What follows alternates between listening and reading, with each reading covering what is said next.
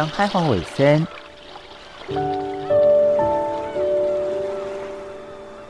小弟太平洋北等，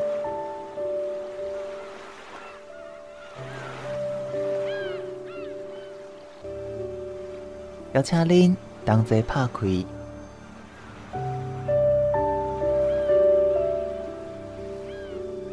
世界的门。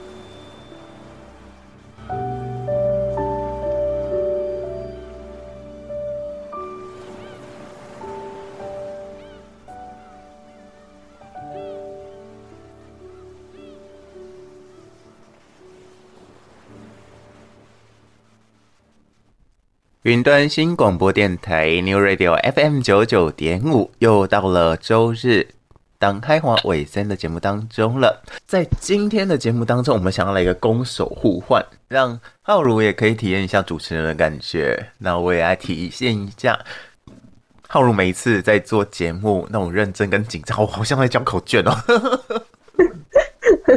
好的，大家好，我是浩如，今天非常的高兴可以做一个这样大胆的尝试，攻守互换吼。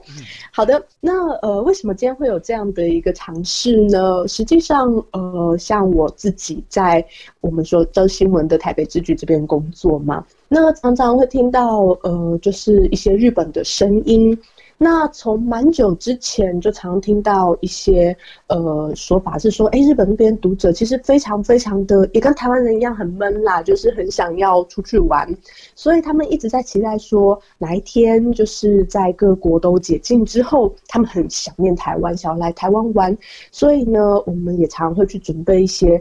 适合日本呃，他们想要知道的旅游资讯这样的准备，所以呢，这一次的契机是说，呃，台湾与帛琉之间有一个旅游泡泡的新闻，哎，马上就要展开了。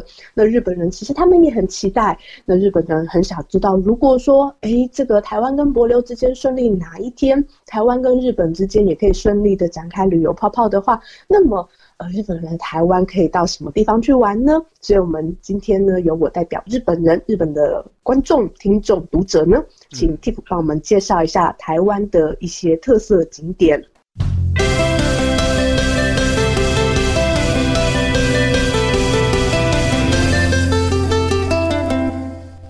是的，我在想。很多的日本人来台湾的话，首选应该就是台北，因为最主要它方便，然后生活机能、捷运跟日本东京或者是大阪这种大都市是比较相近的。但你会发现这几年大家想要玩的反而是不常见的，像九份啊，或者是到宜兰，感觉上的确是跟日本很不一样。但是在人挤人的状况之下，旅游品质也会相对降低。在今天呢，我要来为大家介绍的是，就连台湾人十个有八个 都可能只叫得出名字，甚至连名字都会叫错的地方，是因为我已经跟我的朋友讲过了不下三次。我在马祖工作，我之前在马祖工作，我之前在马祖工作，但是呢，常常还是有人说：“哎，你之前不是在金门吗？之前不是在澎湖吗？”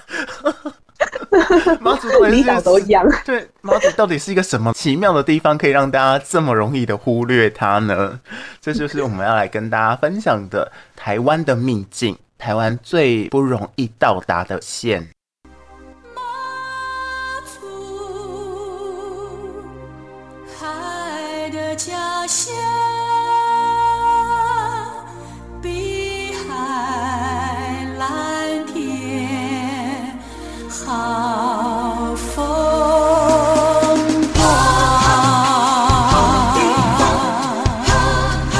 体来说，马祖到底在台湾的什么相对位置啊？马祖距离台湾本岛最近的地方呢是基隆，那它的距离是一百一十四海里，长度是两百一十一点三公里。这样听起来好像没有很远，对不对？好像就是从台北、台中、嗯，台中的距离。但是有坐过船的朋友都知道，船它。并不是走在平的路上，那它呢时速也都是以节来算，那你还要再算它是不是有东北季风，是不是有潮流的影响？所以简单的来说，如果今天风平浪静的话，全速往前，那么从基隆到马祖南竿岛大约是四点五个小时。那如果说要开的比较和缓一点，让船上的人不会晕车，不会晕到吐的话，要七个小时。哇，七个小时哎、欸！是的，我从台北都可以到台东了。我对我那我们再用海的这个概念去想，日本距离台湾最近的岛屿是与那国与那国岛。对，与那国岛距离苏澳乌石鼻是一百零八公里。那台湾距离马祖的最主要的岛是两百一十一公里。差不多是两倍的距离耶。嗯，它的确切位置其实在闽江口。它以三角形来讲，这是它距离台湾的位置，但是它距离中国大陆最近的地方，船开过去只要二十五分钟。二十五分钟对比七小时，这样我们就可以了解到说，马祖真的真的是离台湾还蛮远的。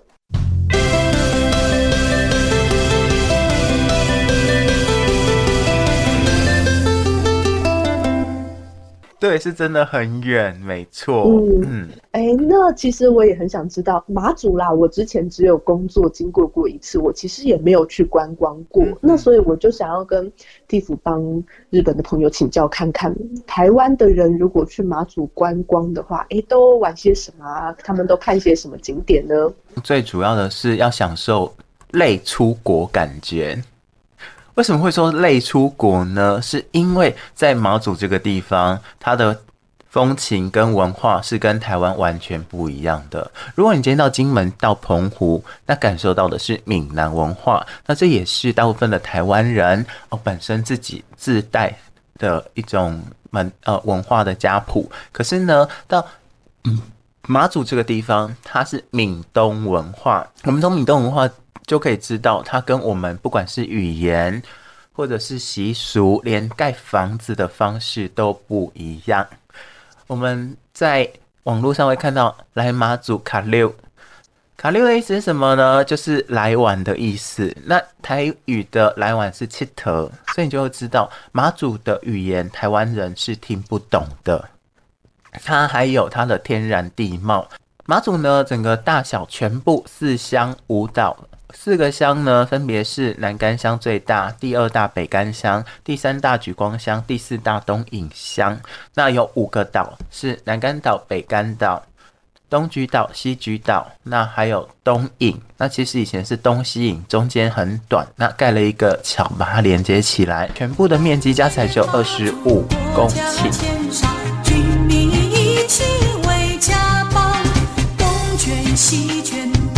是经走过风雨的岁月，山云中一起成长，并肩开创崭新的时代。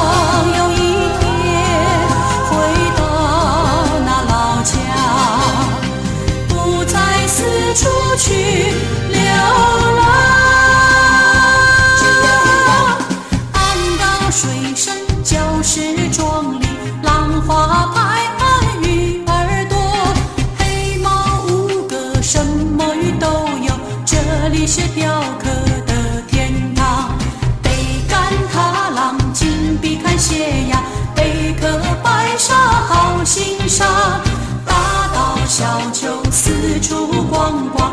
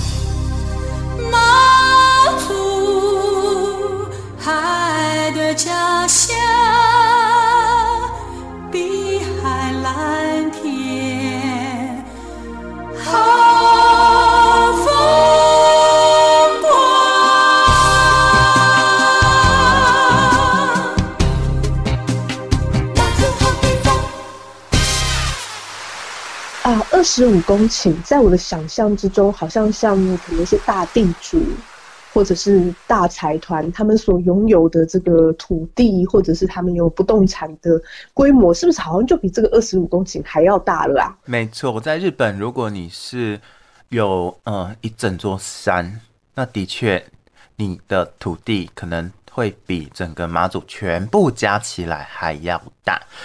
马祖为什么我说二十五公顷？事实上，它是二十九点五四平方公里。那二十五平方公里主要的是有住人的地方，因为马祖是列岛，它还有很多的岛，上面是住燕鸥。对，又带出了另外一个重点了。第一个，在马祖可以看地形，因为马祖的地形是花岗岩。那这个花岗岩呢，就跟我们的平原是完全不一样的。我举例来说，我那时候住马祖的时候，我从 A 村子走到 B 村子，我要先爬上中央山脉，中央山脉那一、真的是中央山脉哦，我们的。岛的中心就是一条路，爬上中央山脉，那再走中央山脉的路，然后再往下走。因为呢，这个地区东北季风很强，那再加上没有什么东西可以耕种。虽然说山上，但它其实也不高，它的高度没有超过三百公尺。可是呢，由于这个风太强了，所以所有的人都是住在山凹的地方。那山凹靠海，他们叫做澳，所以你会看到地名就是。铁板澳、牛角澳、马尾澳，或者是山龙澳，这就是一个村子一个村子一个村子的名字。所以第一个你可以看到的是花岗岩奇景。然后如果你觉得你很会走路的话，像我那时候每天晚上吃完饭就出去走两个小时，但也只能走到离我家最近的 Seven Eleven。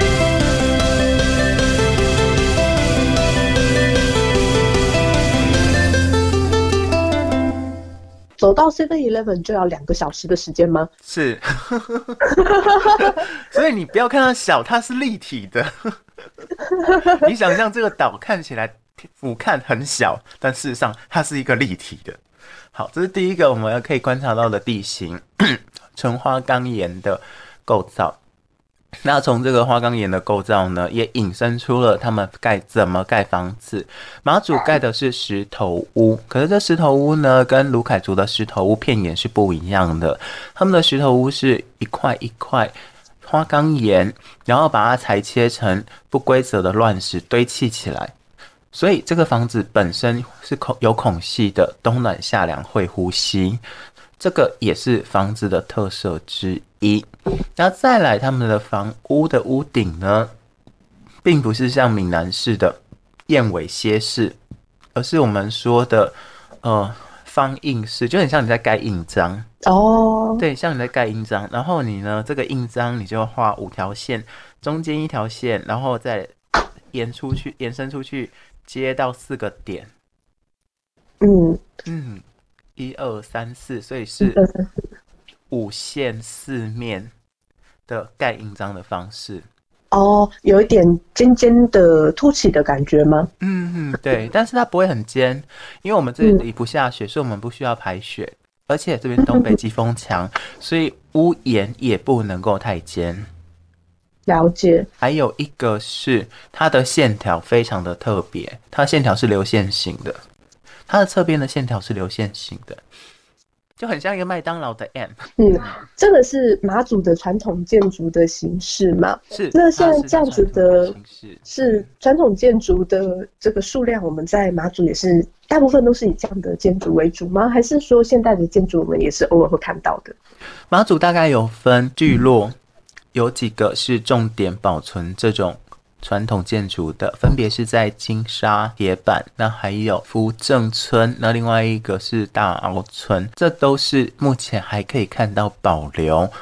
Tiff 也有讲到关于燕鸥的事情。嗯，我之前曾经在呃新闻上好像听说马祖有一种神话之鸟。是的，那这个神话之鸟，对对对，跟这个燕鸥有什么关系是吗？燕鸥有大的、小的、黑背的，然后还有分哦白的、银白的。那当然这都是属于燕鸥科的燕鸥，但这边有一种是全世界只有两，到目前为止认为已经绝种。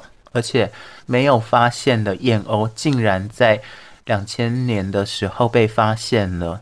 这只燕鸥跟其他燕鸥最不一样的就是，它是黑嘴端凤头燕鸥。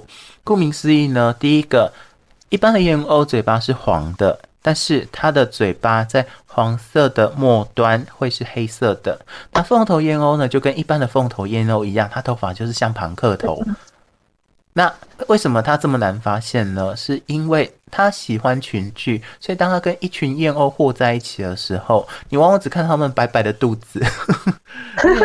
它最大的特色就是它嘴巴那个黑黑的，很小很小。我们每次去看，然后都会看到解说员说：“哎，在那边，在那边，在那边，在那边。”我们都很怀疑他是不是在糊弄我。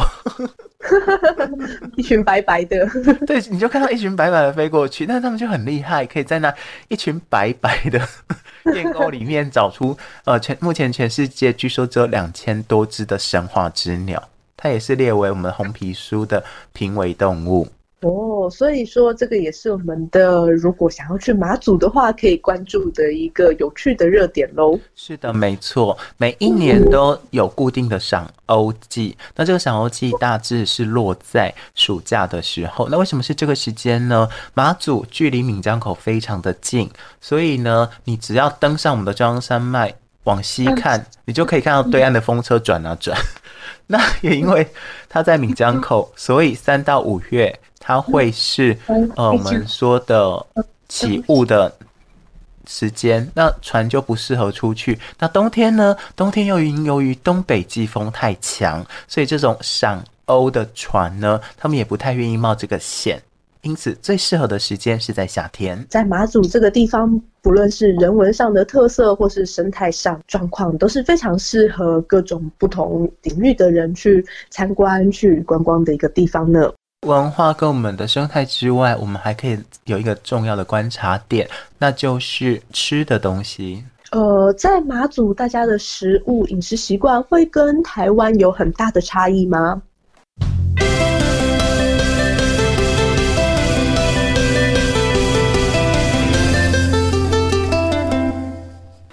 如果是在早期，我们分几个时段。早期呢，马祖它其实是属于捕鱼的人歇脚的地方，那就有点类似呃过去的旗津或澎湖，因为本身岛不大。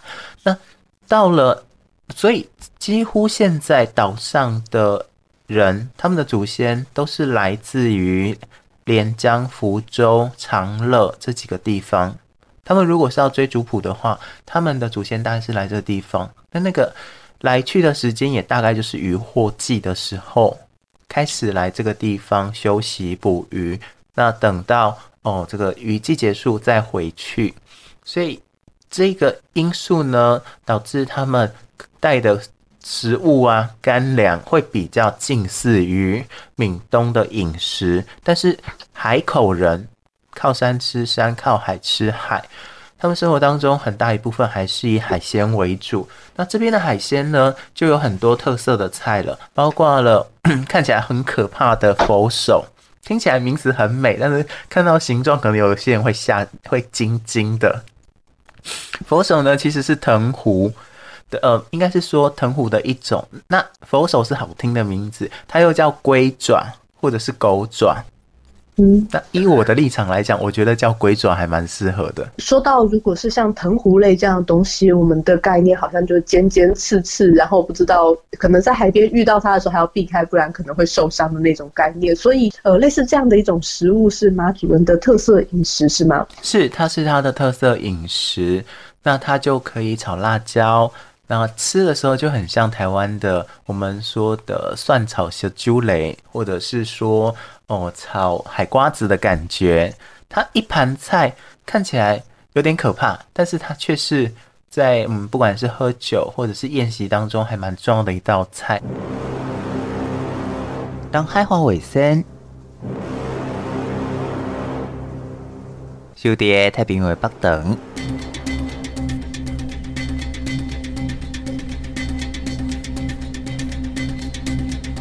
邀请您同齐拍开世界的门。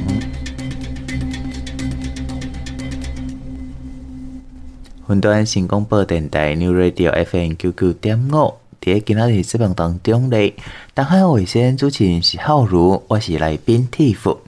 今仔日为大家来介绍的就是，反正你是台湾人，你嘛毋知的一个旅游胜地，就是马祖。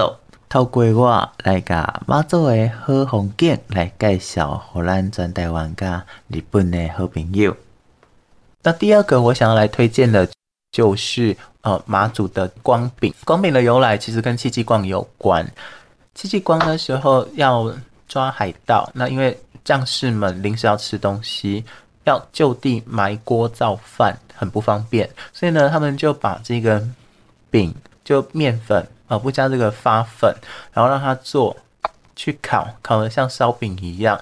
所以在马祖的南竿岛上，光是光饼就有两种感觉，一个是松软的，有点像汉堡的口感；另外一个呢是硬硬的，那比较像大饼的口感。各有各自的拥护者。那像汉堡的那一家呢，他又开发出了马祖汉堡，也就是把这个松软的面皮切开。里面呢，再加上猪肉、鸡蛋。对于我们呃肚子饿的时候，下午吃这个东西是真的还蛮满足的。其实这个呃所谓的光饼或是激光饼这样子的一个呃食物呢，在。像呃，我们新庄，我自己是住新庄嘛，哈、嗯，其实也有吃光饼的习惯。那以我们来说，是每年有一个盛大的一个呃拜拜祭典，在新庄大拜拜的时候，那呃大家就会去吃这个光饼。那像我们可能每年都会分到一两个，然后大大家在家里就会吃。所以这样，我觉得诶，马祖听起来还蛮有亲切感的。对，它就是我们说的戚继光，他在沿海扫寇。我们说的海贼的时候所留下来的食呃 美食，那还有另外一个美食，对于台湾人来讲，可能对于他的印象是在基隆，是基隆在地美食，但其实 它真的不是基隆在地美食，它是马祖在地美食。你猜猜看是什么？基隆，基隆，基隆有什么食物？海鲜类的东西吗？哎，有海鲜，没错，你答对了其中一样东西了。然后它有加好多的料，有猪肉、胡椒粉、蔬菜、洋葱、小鱼干，然后煮糊糊的，顶边错之类的吗？没错，就是顶边错。哎，我真的不知道马祖有顶边错哎。你看，你看，我就跟你说，就算是台湾人，有十个八个都不知道马祖有什么。真的是太有趣了，我我其实还蛮喜欢顶边错这个东西，但是其实都没有什么机会吃到它。我要先介绍给日本的朋友，顶边错可能在日本有比较相对应的食物吗？呃，说起来，呃，这一类的食物没有，但是把它做成这样有点稠稠的类似的料理，是蛮多稠稠的料理，但是没有这种有又有主食又丰富的菜类的这样，倒是真的没有没有看过。嗯。这个顶边趖呢，是在马祖的三陇市场一早的时候，大家要去吃的早点。他记住，它是早点，他做非常的费工，因为呢，他必须要先把扁鱼、柴鱼这些新鲜的鱼去熬，熬出鲜味，然后再来呢，他还要有猪大骨去一起混合鱼跟猪的比例。大家就可以想象了，有一锅很浓很浓的高汤，而这高汤当中呢，充满了大海的味道。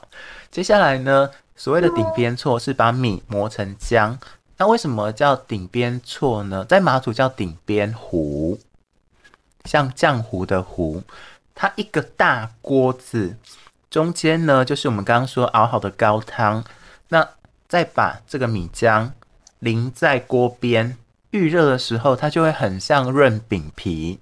再把这个类似润饼皮的东西，把它刮下来，放到中间，类似像煮面片汤的方式。上桌再撒一点芹菜、胡椒，然后你就可以感受到的是鱼的香气、鲜味，那么还有它本身那种浓稠的口感。我觉得蛮嗯，蛮像玉米浓汤的感觉，可是它又。很浓很浓的那种呃马赛鱼汤的滋味，这个会比较让我想到呃一些日本的渔夫料理，他们可能在渔村呢有一些呃捕获的鱼，那有一些鱼可能是没有要拿去卖，就自己留起来吃的，然后把它混合而成的一种呃家常的料理，这真的是还蛮有趣的。好的，浩如，你知道除了我们刚刚提到的顶边糊，大家都误会它是基隆美食以外，还有另外一个，我觉得这个是在台湾很难尝到的新鲜的滋味。那这一个菜呢，就是淡菜。哦，淡菜我很喜欢呢。你知道有多少人不知道？哦，应你应该说这样说，你知道有多少台湾人不知道淡菜是什么吗？我我举个例子，我那时候在马祖，然后我的阿姨们四个阿姨哦，通通都在台北，然后我就跟我小阿姨说，啊，我寄 三十斤的淡菜给你，然后你再分给其他的阿姨，然后我的阿姨就很高兴啊，她以为她会收到一堆菜。哦，有有有，我其实第一次听到淡菜这个名词的时候，我不是在台湾听到了，在国外听到这个、呃、这个名词，然后在在当地的就是也是讲中文的台湾讲淡菜这个名词的时候，我也以为它是一种蔬菜。对海里面的什么藻藻类或者是海菜之类的，结果一看到，哎，是这样的东西哦。但是但是就真的觉得很好吃这样子。是的，那我先解释一下淡菜名称的由来。你知道淡菜其实是指的是淡家菜。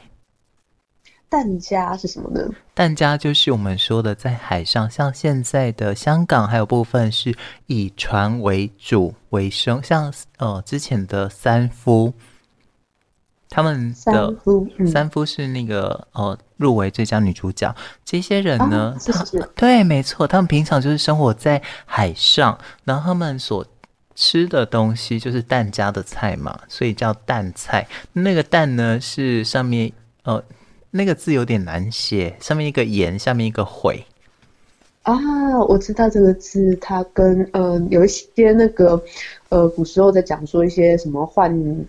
呃，幻影啦什么之类相关的时候会看到这个字。对，所以这一些以渔船为生、终身不上岸的人叫蛋民。那这些蛋民呢，他们在马祖的时候，他们只有在逢年过节。应邀马祖人上岸打扫，甚至是帮忙做一些呃比较农活的时候才会上岸，所以呢，他们也算是化外之民的一部分。那他们吃的这些东西就叫做淡菜。嗯，原来如此。那一直到现在，我们在使用这个词汇的时候，嗯、它的字却演变成另外一个同音的呃淡水的淡，这也是蛮有趣的一件事。对，没错。那我想请教浩如，你觉得在台湾吃的淡菜好吃吗？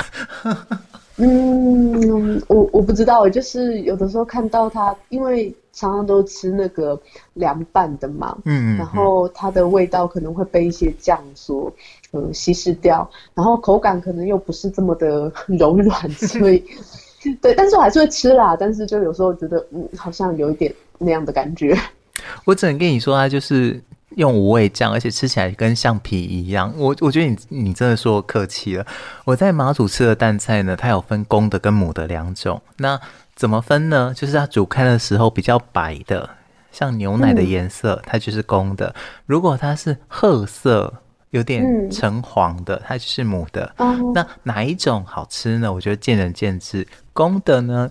它吃起来味道比较清爽，可是呢，相对的是它也会有海鲜的香味。嗯、那如果是母的呢？虽然它海鲜的味道比较浓，但吃的时候却不会让你有那种死咸的感觉。不管怎么说，它们就跟牛奶一样，再加上哦，我们说去死的味道。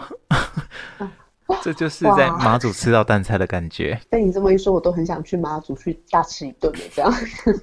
但你要找对时间哦，因为在中秋节过后它才有产。那这些淡菜呢，在马祖它的售价如何呢？我觉得这个也是会让很多人愤义愤填膺。我那时候在马祖，就是中秋前后啊，我们就会好几个好朋友聚集在一起，那我们就可能各各自出一百块。出一百块呢，买淡菜跟买我们要喝的高粱酒。那这个淡菜的价格呢，是以马斤计算。马斤呢，每一斤并不是台斤，台斤是一斤是六百公克，马斤一斤是五百公克。即便如此呢，我们只要呃可能聚集朋友三五百块，我们就可以吃一个晚上的淡菜，同时呢一起喝高粱的。哦，这个马祖的高粱酒，来，我们说把酒话家常。哇，我听到这个都觉得，呃，我的一些日本朋友听到这样的情境，然后这样的食物配这样的酒，大家一定都忍不住很想要赶快来台湾尝试看看了。哎，如果你有朋友需要的话，我可以带他们去，因为其实去马祖并没有大家所想象那么困难。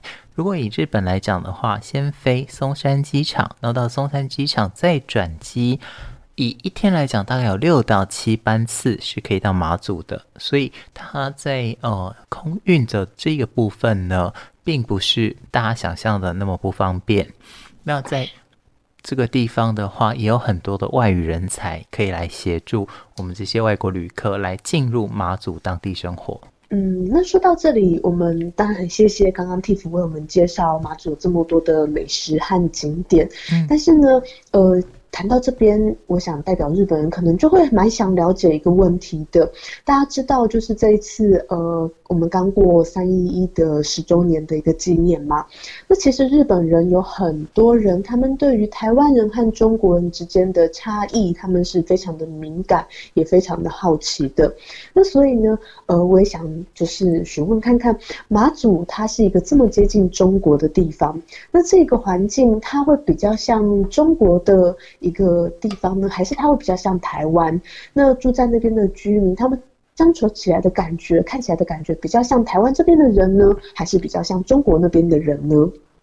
我想要反问浩如的是，为什么日本人对于呃所谓的华人是中国人还是台湾人，会有这么强烈的敏锐的差异呢？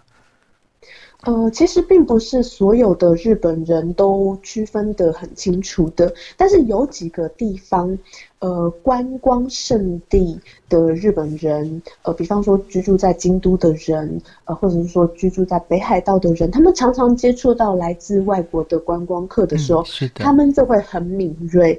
比方说，呃，我曾经在搭计程车的时候，那听到京都的问讲，哈，那个计程车司机。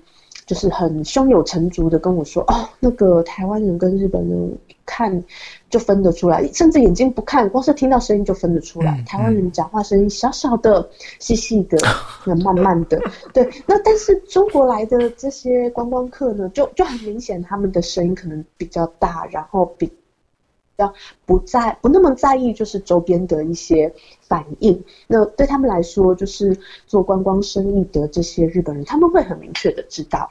那呃，其他地区的人，他们不一定会真的分得很清楚台湾与中国人之间的差异。呃，当然还有香港啊等等的华人的差异。但是呢，呃，有非常多的日本人因为三一一的关系，对台湾有非常好的印象。那所以呢，也会对这个问题感到好奇。你的好奇同样也是大陆人对我的好奇。我在大陆的时候，常常有朋友跟我说：“你们台湾人是不是讲话都这么轻声细语？这是特别训练出来的吗？怎么每个都跟林志玲一样？” 嗯，对他对他们来说，这可能是一个不这么呃正面的赞美之词哦。我我我的想象来说，他们可能会觉得，哎，这台湾人好像没有男子气概，对，对，比较没有气概。对我听到的一些说法是这样的，我也觉得很有趣。不过我要很老实的告诉你，呃，浩如就是说，在马祖当中的。居民，因为他们很大一部分是我们说的福州、长乐，哦、呃，这一个地方的移民，所以他们在情感上的依托，的确生活习惯会比较近似于我们说的大陆。但另外一方面，你要他们真的当、呃、大陆的同胞，他们反而不管是穿着打扮、思想。或者是呃生活方式，其实是更贴近台湾的。在这一个状况的思考之下，我们就可以呃反省，人都会选择一个认为自己比较适合甚至认同的生活方式。可是反过来，家贫不嫌父母丑。那再加上这几年呢，大陆的确在经济上表现得非常亮眼。所以，对于大部分的马祖人来说，他们会希望是在两边都能够取得和平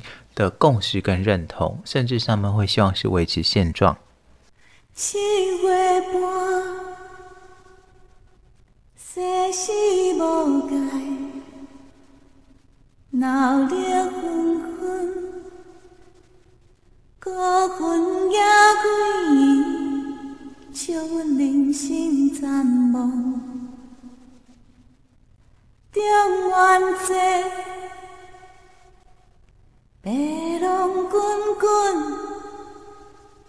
朵朵遥远，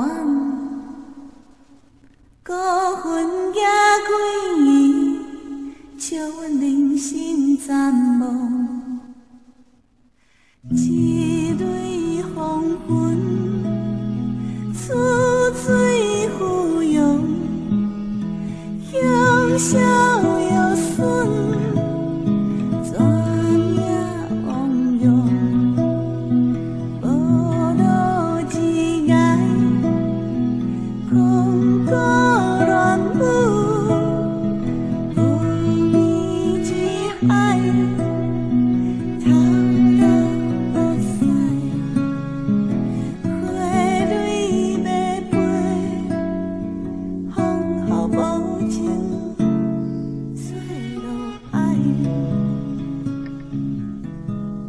刚您听到的是由万芳所演唱的歌《季季鬼》，那这也是在马祖取景的花样电影的主题曲，讲述的呢，也就是被流放的这一些，不管是海盗或者是烟花女，他们在这个岛上奋斗的故事。但是另外一方面，很可惜的是，他们的命运从来都不是由自己所决定。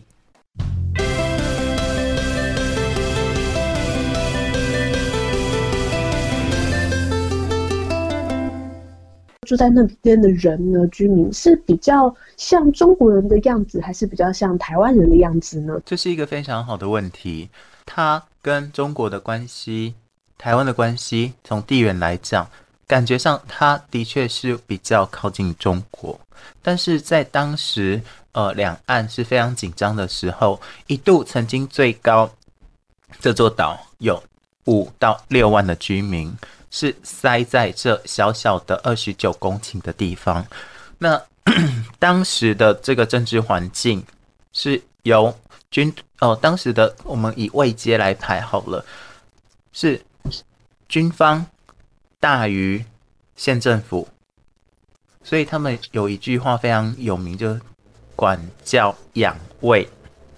管跟教就是认为马祖这个地方的居民是要被军方、被国民政府管教的。那养跟喂，意思是说，它本身的能源或者是它的材食材，并没有那么丰富，所以都要靠台湾送过去。那喂最后就是保卫。可是相对于，呃，一个祖先是在对岸。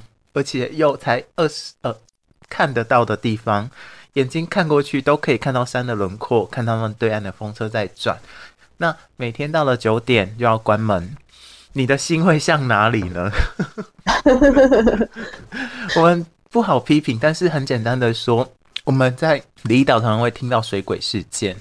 那水鬼事件就会是说对岸的人跑过来。呃，我们这边摸哨，然后砍头什么之类的。但在后来，我们再去考证，真的有那么多水鬼吗？很多水鬼是为了要立功，那就有有可能是呃自己去制造出来的新闻，这是第一个。那第二个呢？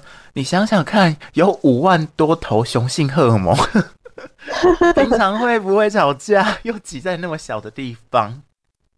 嗯，原来如此。如果有积怨的话，甚至都会起杀意，半夜就给你解决了，然后再把它嫁祸给水鬼，这是第二种可能。嗯，第三种可能，以前海都很自由，山也很自由，现在山都被你们占走了，海也被你们占走了，晚上七点以后 还不能开灯，吃都要吃你们的配给，居民会不会有怨恨？的确是。所以很多的水鬼事件，在后来统计，百分之八十以上应该都是当地人跟军人的冲突。反过来说，现在这个时期，真的妈祖人还是那么心向大陆吗？在真的接受过了两岸的洗礼之后，我们知道后来的不管是小三通，或者是我们的回乡探亲，我发我我我说实话，在妈祖。如果你本身是当地人的话，很多人是在对岸有另外一套房产，通常分两种，一种是在台湾的台北，或者是桃园的巴德。桃园的巴德有将近八万人的马祖人，哦，对，他们很早就移移民过，因为为了要教育，你想想看，你要马祖最多只有高中，读大学的时候，你就必须要在台北这边要有一个住的地方。但在两岸开通之后，很多人其实。是对岸还有房子，但真的他们想要过那样的生活吗？在呃大陆的经济起来的时候，他们的确会向往，但是在更早期的时候，马祖也是中国大陆向往的一个对象。两大之间难为小，最简单的民生问题，马祖的东西永远比台湾贵百分之十到十五，一个便当是一百到一百二起跳。那是因为所有东西都必须要用空运，他们比较像台湾人还是像中国人？我可以很肯定的说，他们的穿着打扮、说话是比较像台湾人的。那他们的内心呢？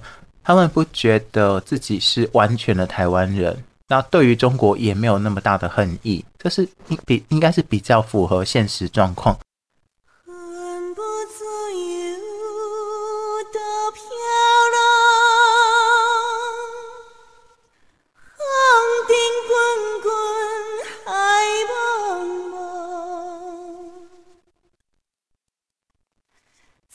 凄风伫，淡苦雾，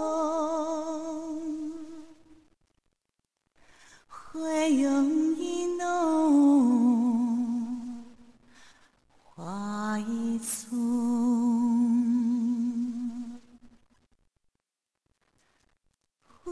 不，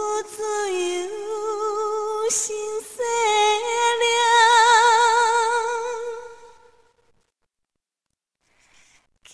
放眼欢笑醉茫茫，不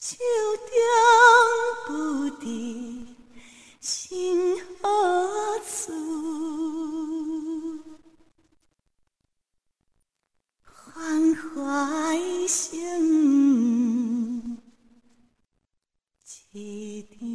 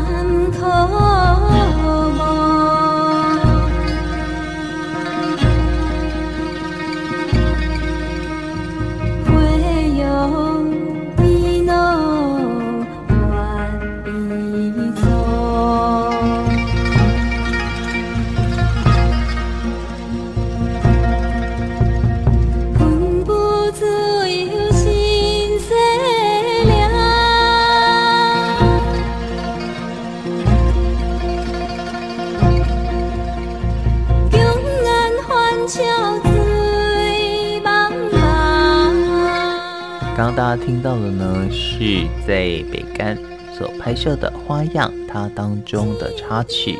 那其实呢，这个花样在故事当中设定是一块画画外之地，也就有点类似像加勒比海某一个不受管辖的岛屿。而这个地方呢，由于呃有很多的海盗，那还有这个商业的往来，它也变成非常的繁荣。但是呢，一切仿佛就如梦似幻般的。在这一些青楼歌妓女子的欢声笑语当中，一日度过一日。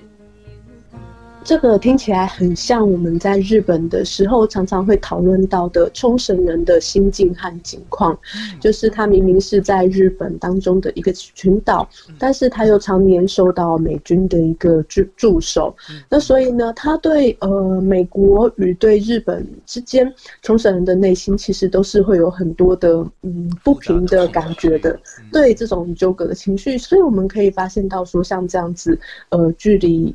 岛海岛国家距离本岛有一段距离的这样子的离岛，其实好像大家都会有一些很类似的心境。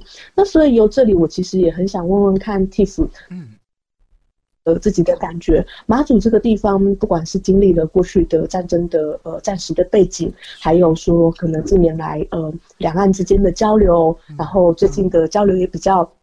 减缓，以及说去年面对了疫情这样的状况，马祖这个地方，我们如果现在来看它的危机或者是它的转机会是什么呢？当海话卫生，小弟太平洋北等，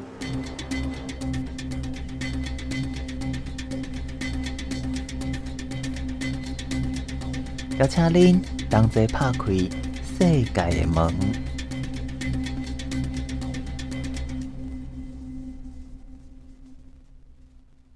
马祖的危机在于它腹地比较狭小，那还有它的经济活动就没有那么丰富。我们简单的来说，目前呃以马祖的常住人口大约是两万人设籍的，那在那边有的军人也大概是两万人。可是你说这两万人，他真的涉及在那里就住那里吗？不，很多是半年回台北，半年在马祖。所以它面临了一个人口相对老化的危机，但这个会只是马祖危机吗？马祖的更大的危机在于它的资源。马祖，你只要不是马祖人，你到马祖，你会竞，你的竞争力会不及。在选举或者是我们说的呃各个活动。几乎都是要有亲戚关系、裙带关系，在政治路上才会顺遂。在那边的工作，你猜最多是哪一类工作呢？跟军方有关系的行业吗？这个是早期。现在会是跟中国之间的贸易吗？人人不是。我无法想象哎，很无法想象，对不对？对。早期。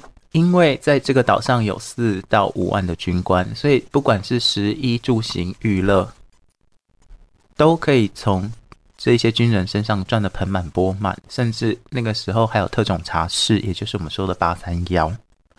好，这是早期为什么马祖人生活刻苦，但却个个都能够在桃园八德、在台北买房子的原因。现在的马祖，他的地位是。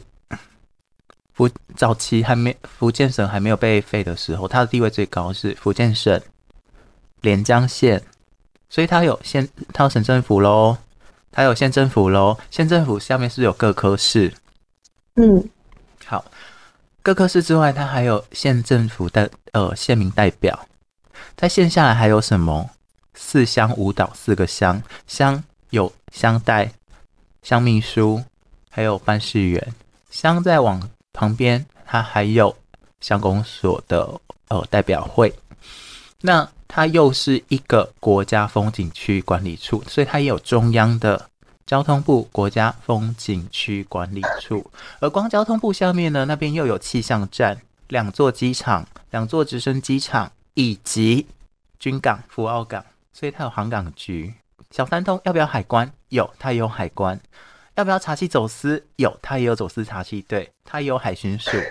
再来回到民生需求，油、糖、水电，也就是中油、台糖、自来水公司、台湾电力公司，除了糖不是那么必须之外，其他的都有。很重要的，毕竟它是一个县，再加上它有两座经济命脉，也就是马祖酒厂跟东引酒厂。医院的话有马祖县立医院，高中的话是教育部直属的马祖高中，更不用说其他的国中小了。这样你你有感受到我想要表达什么吗？公务员。对。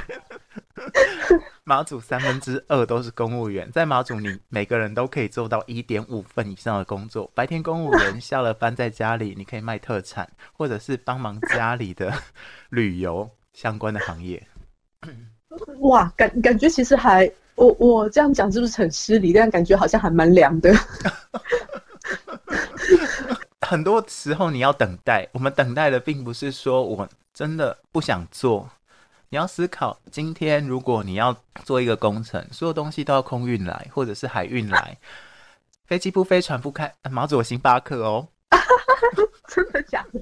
马祖有星巴克，但是它常常没有拿铁，因为没有牛奶吗？对，因为牛奶是新鲜的，它一定要每天来。是是，这样你能理解？不是不做，而是原物料的问题。早期还会透过一些走私把大陆的蔬菜水果进过来，但是呢，现在抓得很严，尤其又像非洲猪瘟，所以现在马祖的一个很知名的叫猪肉燕饺，把肉打得很薄很薄很薄，像纸一样，然后在里面再包上肉泥，那那个叫燕饺。哦，是，对，就煮火锅的时候常出现的哇哎。那你如果要吃，它跟鼎边蛇、呃鼎鼎边糊是同一家，所以你可以在你的顶边糊里面，我要加麦。哇，好丰富哦！是的，没错。不仅是介绍给日本的朋友，那透过这个节目，我们可以让台湾这边的朋友更了解说，呃，其实属于台湾的。马祖这个地方，我们其实原本是不太了解的。那有一天可以去看看，然后更加的了解，然后了解到说，我们这个国家里面其实有很多不同的声音、不同的文化的。那我觉得这是一个很棒的地方。如果你在马祖要吃饭的话，是谢伯，谢伯。然后如果你要跟人家说谢谢的话，是夏良，夏良。嗯，夏良，这个是马祖话的谢谢。学简单的几句话，你马主任也会觉得哦，你好厉害啊！我可以理解，就像日本也有很多的各地不同的方言，这个真的是还蛮相像的。其他地方人可能听不太懂。嗯，好，攻守继续互换。在今天节目当中呢，东海岸话先首次尝试由浩如当主持，由我来介绍我所熟知的台湾风景。也希望呢，今天这样的介绍可以让我们更多的好朋友来了解台湾各地。真的有不一样的美。为大家邀请到的是朝日新闻社台北支局的秘书浩如来跟大家分享。再次谢谢浩如，谢谢大家。